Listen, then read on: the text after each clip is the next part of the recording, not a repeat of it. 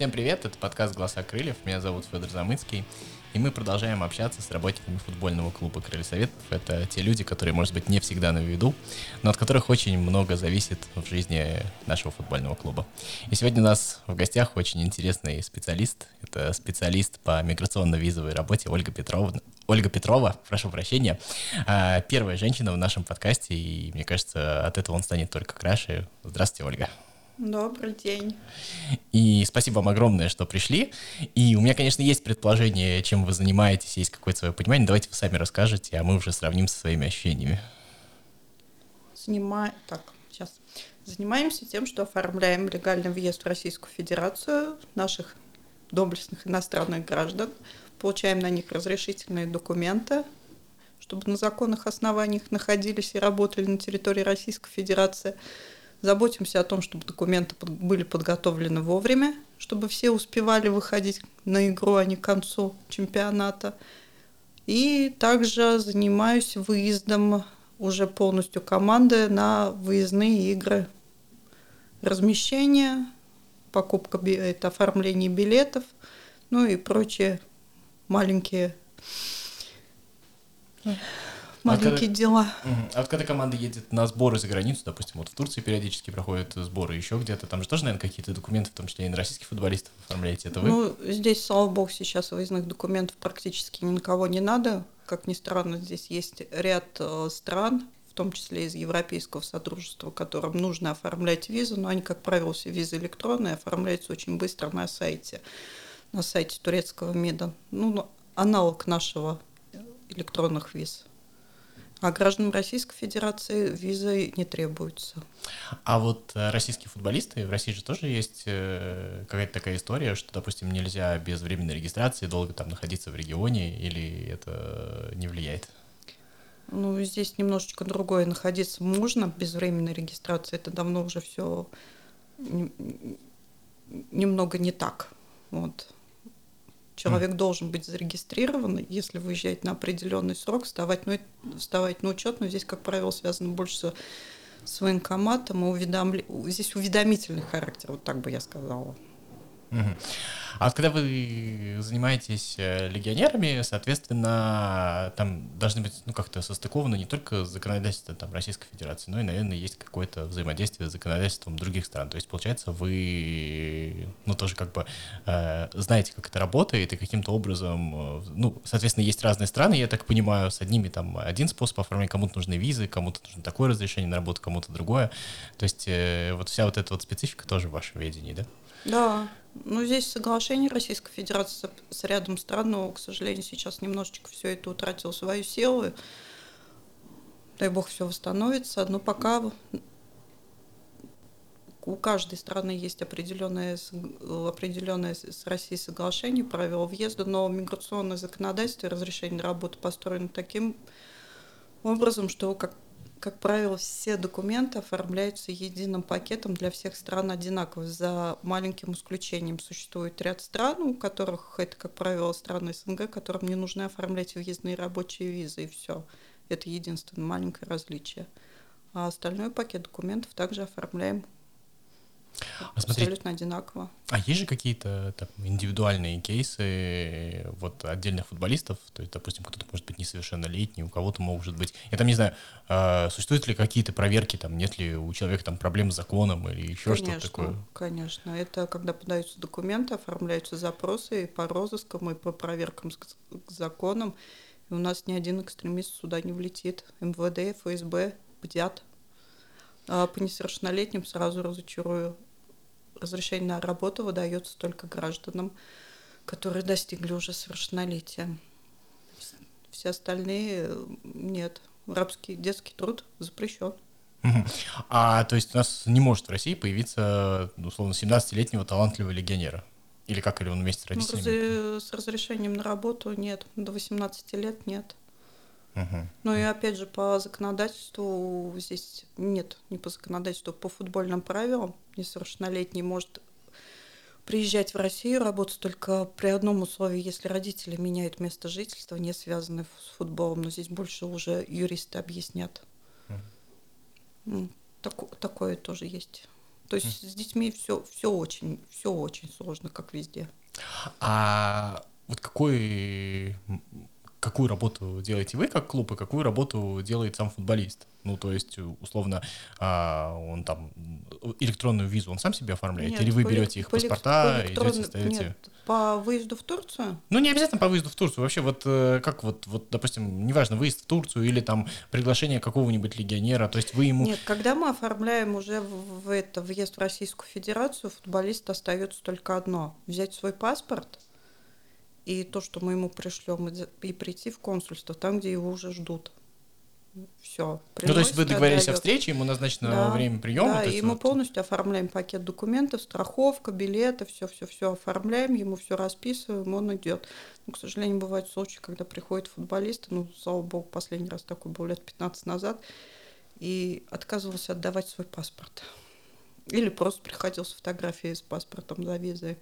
Мы очень долго не могли понять, почему ему визу не ставят, ему отказывается виза, а нам в консульстве говорит, да мы бы с радостью поставили, он бы хотя бы с паспортом пришел. А это ну, я не буду уточнить фамилию, но... Бывает... Ну нет, я не про фамилию, я просто про то, что это э, какая-то принципиальная позиция, или это, ну, как бы дурачки, что это такое?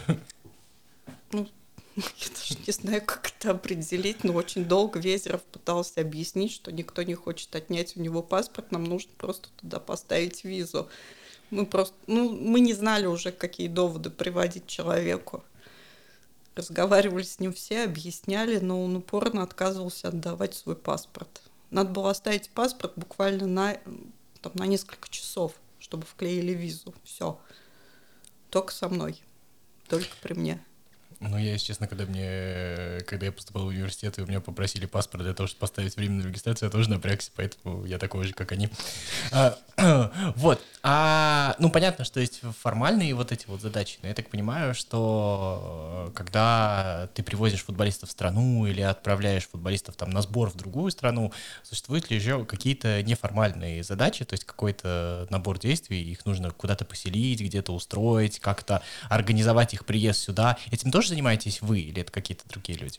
Если это сборы, полностью сбор проходит, то здесь не один человек, здесь и тренер, начальник команды, потому что у тренеров есть определенный ряд условий, начиная от полей, где они находятся, как они находятся, удаленность и прочее. То есть тут коллективная работа. Не скажу, что я вот сел, выбрал отельчик, посмотрели, о, круто, нам понравилось. Мы туда едем. Нет, здесь целый штаб работает над этим. Даже если нам может понравиться, чем-то не устроит главного тренера, тренерский штаб, все, и отель уходит из разработки. Тут mm. много всяких но. Но больше, по большей части очень срабатывает часто сарафанное радио. Когда приезжаешь куда-нибудь на выезд, и в отель, хоть отель, которым постоянно останавливаюсь по той или иной причине, не может принять, уже начинает по сарафанному радио собираться, кто где жил. Очень сарафанное радио, скорее рекомендации от других клубов, это больше дают оснований для въезда, нежели все основные 5 плюс и прочие на этих, как сайт называют, Тревага. Ну, Тревага, от да. букинга до прочего, да. понятно, вот угу. все вот это вот. А, смотрите, а вот когда футболисты проводят на сборы, то есть там достаточно продолжительное время, я так понимаю, что там туристическая виза им оформляется, то есть никакие они там... Нет, нет, нет, нет. Если мы выезжаем туда, куда нужно, куда необходима виза, в визовую страну всегда оформляется только виза виза спортсменов, спортивная виза. А, это отдельный тип Да, визы, это отдельный тип визы, иначе нас могут завер... завернуть на границе. Одна нехорошая компания нам неправильно оформила визы. Это было, наверное, была последняя наша поездка в Австрию. Они нам поставили визы не той страны, и нам просто, извиняюсь за выражение, свернули ласты на границе. Нас не хотели, в целую команду не хотели впускать и пришлось обращаться за помощью в консульство Российской Федерации. Вот тогда огромное спасибо. Консул Российской Федерации в Мюнхене, главный э, генеральный консул, приехал и разруливал уже на границе до чуть ли не ночи, там, конец рабочего дня уже был, и разруливали всю вот эту вот проблему, чтобы команда заехала нас, в страну. Нас просто хотели отправить назад домой. Ну, то есть вот эта вот спортивная виза — это статус э, спортсмена, выполняющего да, свои контрактные да. обязательства? Ну, да, но там нет, мы там выезжаем по спорту, то есть не как туристы. Иногда ставится тури, туризм, когда знаешь, что по этой визе, по это, эту визу тоже страна пропустит. Опять правила первого, правила первого въезда. Здесь все эти моменты надо учитывать, потому что каждая страна до определенного времени смотрела на этом по-разному. Вот в Германию всегда все это было четко. Правила первого въезда, цель въезда и прочее. Вот Испания хорошая была страна. Тем всегда было не очень интересно. Правила первого въезда и цель визита. Туризм стоит и хорошо. Угу. А когда организовываются какие-то товарищеские матчи на сборах, они могут быть там с командами из третьих стран, там есть какое-то столкновение юрисдикции? Ну, то есть вот ну, там матч происходит там на поле одной страны, играют э, две страны там с другими юрисдикциями, или тут все достаточно просто? Ну, здесь у нас уже организатор сборов подготавливает все это. У них есть лицензии ФФА, организатор сборов. Последний, с кем вот мы работаем, очень ответственные люди подходят к этому прям от, очень ответственно, поэтому здесь спим спокойно, они все берут на себя, и мы уже просто согласовываем команду с каким... Ну, опять же, тренерский штаб согласовывает команду, с кем будут играть. Здесь мы уже, слава богу, не затрачиваем никакие свои силы. А вот трудовые договора, то есть э, вот оформляются вот эти вот договора, понятно, что там прописаны какие-то условия, но я так понимаю, что есть еще какие-то требования FIFA, UEFA, там какие-то не только там дополнительные э, отчисления, но и какие-то там э, еще их там аспекты лицензирования, я не знаю, что это такое, но я имею в виду, что их же тоже нужно учитывать, да? Ну это уже не ко мне требования FIFA, я просто смотрю в трудовых договорах, чтобы были требования закона о привлечении иностранных граждан есть несколько пунктов, которые обязательно должны быть в договорах, договорах, простите. Угу, понятно. Вот здесь вот смотрим, и все. Если они присутствуют, то все хорошо. Если нет, просим их вписать. Потому что без них просто миграционный, ну, простите, опять уже все по старинке. УВМ, отдел внутренней трудовой миграции, их просто не пустит в работу. То есть тоже есть определенные пункты, и вот прям по списочку мы их даже отмечаем, что они у нас есть, мы молодцы, мы про них не забыли.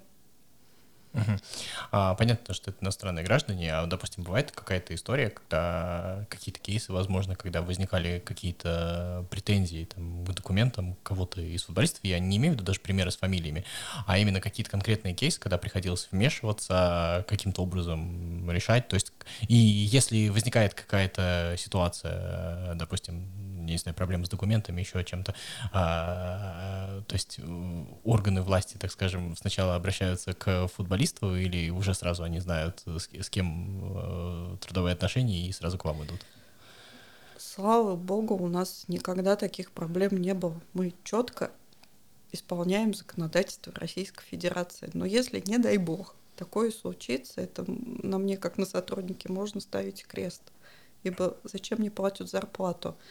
А так, да, если что-то, не дай бог, какая проблема случается, в первую очередь придут к работодателю, потому что мы даем все гарантии по исполнению законодательства, мы четко должны соблюдать его, начиная от регистрации по прибытии и дальше ведем полностью все не эти ну, короче, полностью отвечаем за игрока, за иностранного гражданина, как приглашающая сторона. А, кстати, на иностранных граждан вот при трудоустройстве действуют те же самые правила, то есть у них э, там, не знаю, правила страхования, отпусков, больничных. Понятно, что у футболистов другие договора, но в, в целом это такие же или какие-то индивидуальные правила? Ну, больше хочу сказать, работодатель, принимая иностранного гражданина, несет большую ответственность, чем за российского гражданина там оформляются не просто страховки, но оформляются страховки вплоть до того, что мы в случае, господи, если нужно будет транспортировать тело, мы это обязаны оплатить в случае смерти иностранного гражданина. Оформляются плюса ДМС, прописываем все вплоть до отпусков и прочее. Даже оформляются страховые, обязаны оформить страховку на э, членов семей, пребывающих в качестве сопровождающего лица. То есть берем на себя полную ответственность за нахождение и иностранного гражданина, и членов семей. А вот получается то, что когда, опять же, члены семьи могут же не сразу приехать, члены семьи могут приехать там в гости на какой-то период, еще что-то в таком роде. То есть а они приезжают как туристы или их тоже там как-то клуб приглашает, какая-то пригласительная виза действует? Ну, они могут, если здесь, допустим, у них безвизовый въезд в страну, они могут приехать как туристы. Также они могут себе оформить туристическую визу и приехать. Никто им не запрещает туристам приехать. Если им нужна много, многократная виза долгоиграющая, то уже оформляется виза сопровождающего члена семьи, но там четко ограничен круг лиц, которые могут приезжать по этой визе. И, соответственно, мы уже оформляем приглашение от лица клуба, но, опять же, предоставляем документы, тоже, который четко прописан в законе, только на основании этого. И виза выдается только на срок действия визы иностранного гражданина, который будет написано, что виза, вид визы будет рабочий, так же, как у иностранного гражданина, а вот цель въезда уже будет сопровождающий член семьи. Есть такие кейсы из других видов спорта, где, в общем-то, э, были истории у игроков э, с параллельными контрактами, когда у игрока есть обязательства перед, э, условно, его работодателем за рубежом, и обязательства, ну, и он брал на себя обязательства перед к примеру, российской там спортивной организации. Вот как вот это вот проверить? Есть ли какие-то организации, куда можно запросить, есть ли там какие-то действующие контракты, выполнены они полностью? Ну, вот ну, тоже, типа. тоже это не моя работа, это работа юристов спортивного отдела, и здесь э, для этого есть у нас, наверное, ФИФА, УЕФА, есть честно говоря, здесь вообще не ну, То есть это нет Я трудов. чисто теоретически знаю, как это делать, ну так. Но это не моя работа, это уже работа спортивного отдела и юристов. А истории, когда, условно, тоже так скажем, из футбола, из э, других клубов. История, когда э, на игрока на его родине там заводится какое-то либо уголовное дело, либо еще какие-то проверки.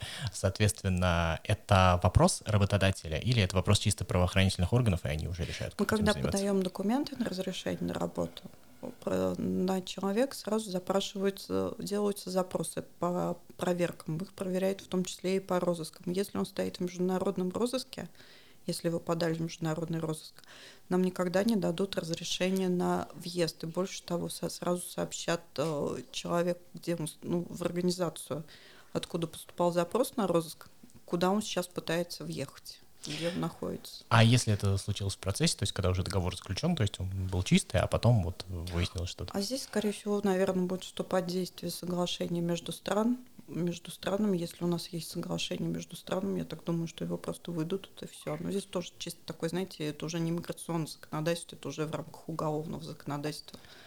Ну, я так понимаю, что ваша сфера — это вот российское трудовое законодательство и какое-то международное законодательство, регулирующее вот такие вот отношения. То есть э, с юрисдикциями, отдельными юрисдикциями отдельных стран вы уже в меньшей степени сталкиваетесь. Mm-hmm. Я имею в виду, что есть, бывают ли такие случаи, когда там, условно, вам приходится читать там внутренние аргентинские документы или что-нибудь такое? Да, ну, есть ряд стран, у которых недостаточно, допустим, оформить разрешение на въезд в Российскую Федерацию, нужно еще от, от органов местной власти получить разрешение на выезд.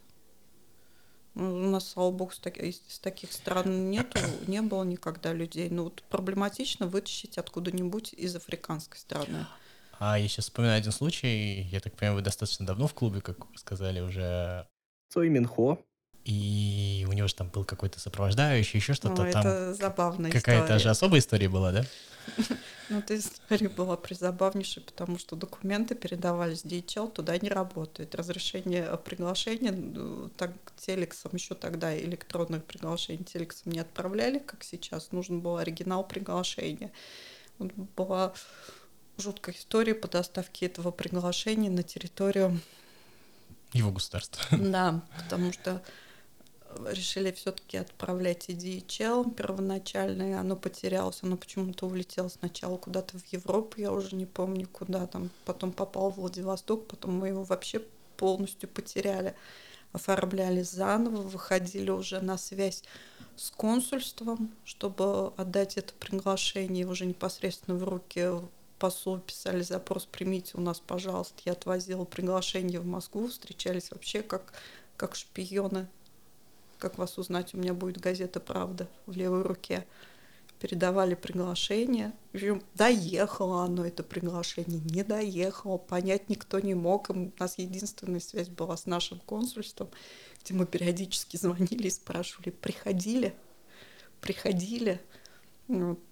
Ну, как видите, дошли, пришли. Ты понимаешь, там была же вот эта история с этим сопровождающим, который жил с ним вместе, а его как, его тоже устраивали на работу? Он, он был тоже... переводчиком. У А. меня до сих пор где-то лежит разрешение на работу на него, и где-то лежат разрешения на привлечение на работу, на чем никогда в это мы оформили все документы, и, наверное, месяца полтора, еще два, если не больше, мы ждали, пока они приедут.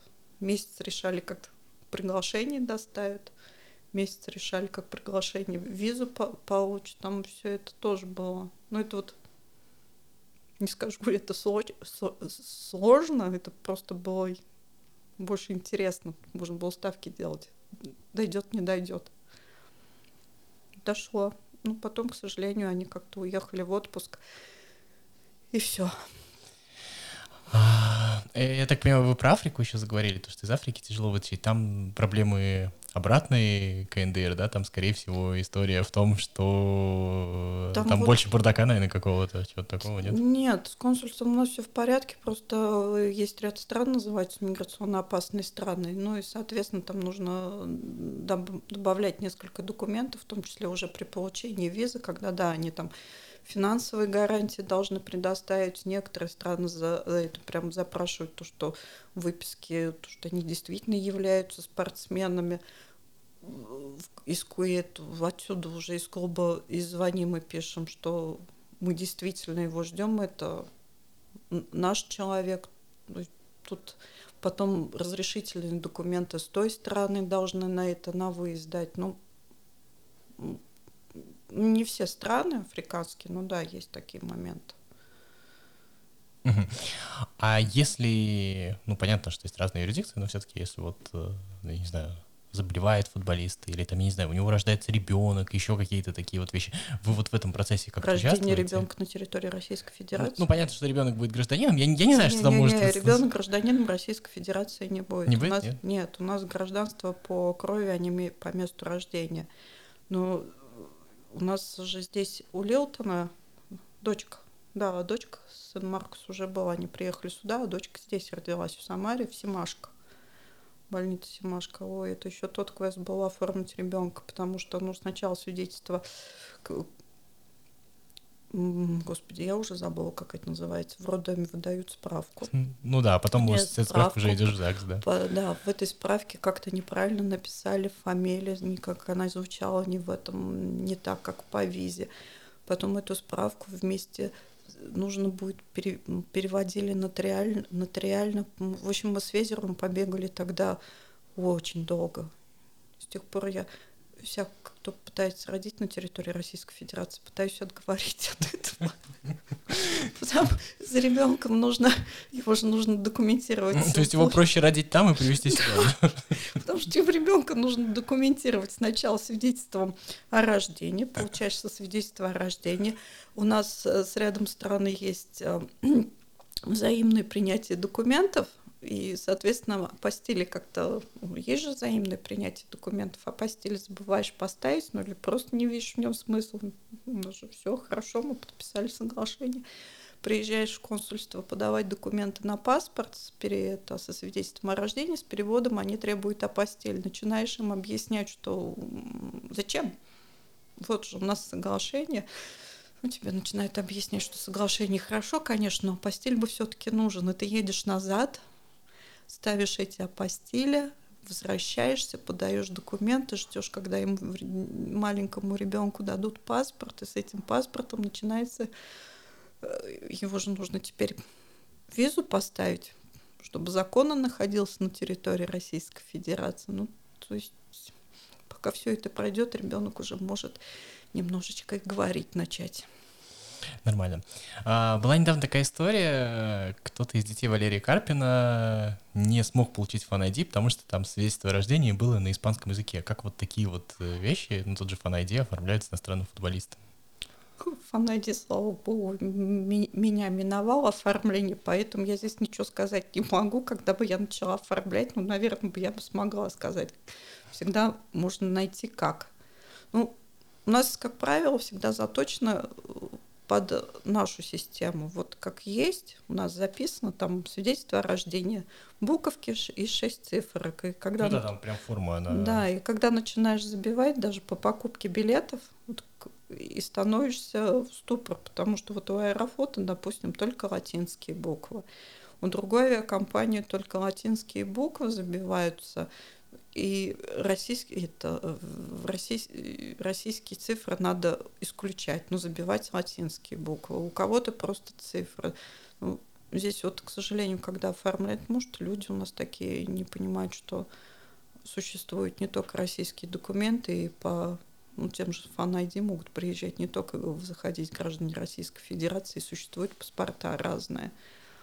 Ну, ну, сейчас с этим немножко попроще становится, полегче. Вот раньше в миграционке, да, в миграционке или в ПВС еще, у нас отсутствовала такая страна, как месторождение, у нас была только Россия.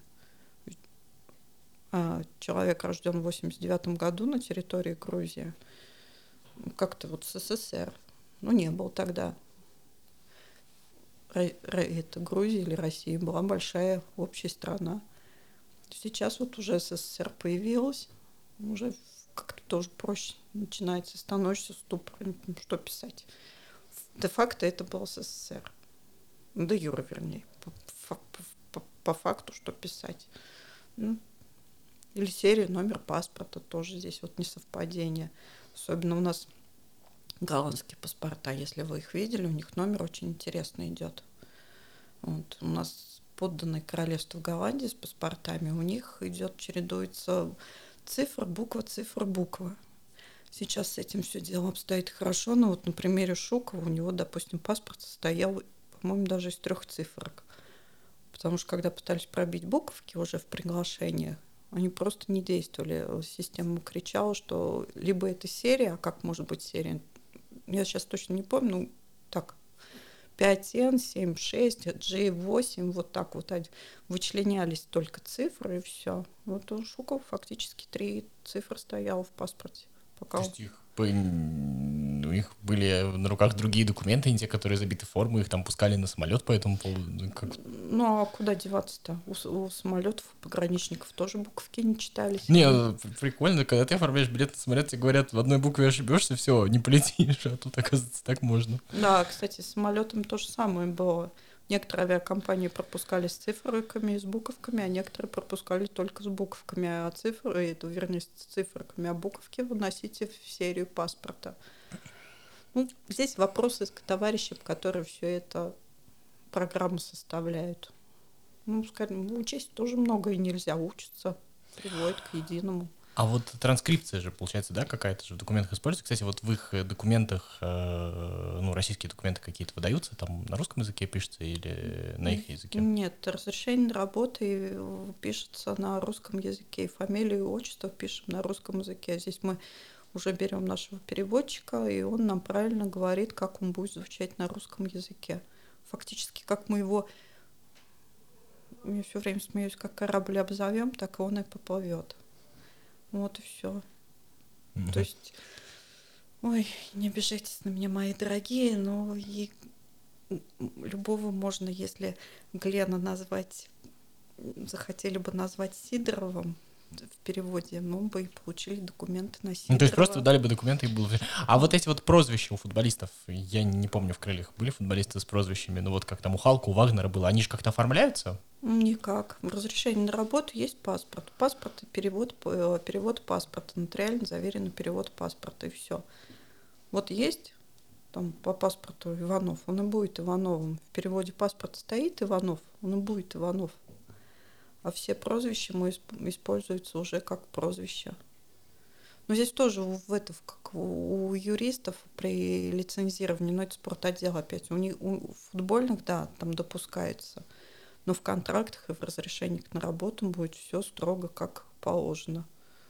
Здесь у нас не допускаются шутки. Ой, по шуткам можно пошучу? Да. Это было лет, лет 15 назад. Я до сих пор жалею, что выкинула этот документ. Тогда только спустили у нас это еще глубоко до принятия закона о высококвалифицированных иностранных граждан изобретали новые и новые все законодательство, и тогда решили, что нужно сделать, господи, квоты на привлечение иностранных граждан. И нам в один день спускают, что у нас три дня, и мы должны предоставить заявку на получение квот. Стали узнавать, как это делалось. Он говорит, ну вы пишете страна и должность. Я говорю, с, долж- с должностями еще как куда ни шло. Ну сколько меня может быть должностей? Тренер и футболист. Я говорю, а по стране я не знаю как. Он, по странам нам сказали, ну, пишите все. Да и а, впервые... то есть это нужно было не, не футболистов, которые есть, взять, а нет, а нужно нет, было предположить, это... сколько тебе квот да, из какой страны да, нужно. Да, есть... и если в этой квоте, меня, допустим, вот мне понадобится, грубо говоря, гражданин это игрок из ЮАРа, а в ЮАР в квоте у меня нет, надо было бы запрашивать дополнительно все это, процедуру еще толком не рассмотрели, и поэтому здесь посидев немножко, мы еще тогда были молодые, немножко, ой, с чувством юмора, я тогда и подала в квоте, э, существует э, классификатор стран, ну и там никогда не думал, что он ну, необразованная я личность. Трудно с географией, но Антарктида у нас, оказывается, как отдельное государство рассматривается, и у нее есть свой, свой код – по классификатору стран. Мы тогда включили Антарктиду, три единицы. Нам выдали разрешение на работу. Ну, я прям просто вот взяла, ну, исключила оттуда откровенные там Микронезии и прочее, откуда точно не будет никаких футболистов. Вот почему-то пингвинов нам очень тогда захотелось. Мы получили квоту разрешения на Антарктиду с трех единиц. Вот от трех пингвинов так в футбол не позвали поиграть. Я думаю, на той ноте, что мы можем увидеть э, пингвинов на футбольном поле. Ну, а почему бы нет? Надежда есть. Можно закончить. Мне кажется, получился очень классный, емкий разговор за небольшой промежуток времени. Очень много вместили. Спасибо большое, Ольга Петрова. Ольга Петрова, специалист Ой. по миграционно-визовой работе. А Спасибо за, Петров, за Петровну вообще не обижешь. Почему-то все так меня думают. Я Борисовна! Ну, замечательный и интересный разговор. Спасибо большое, Ольга. Всего доброго.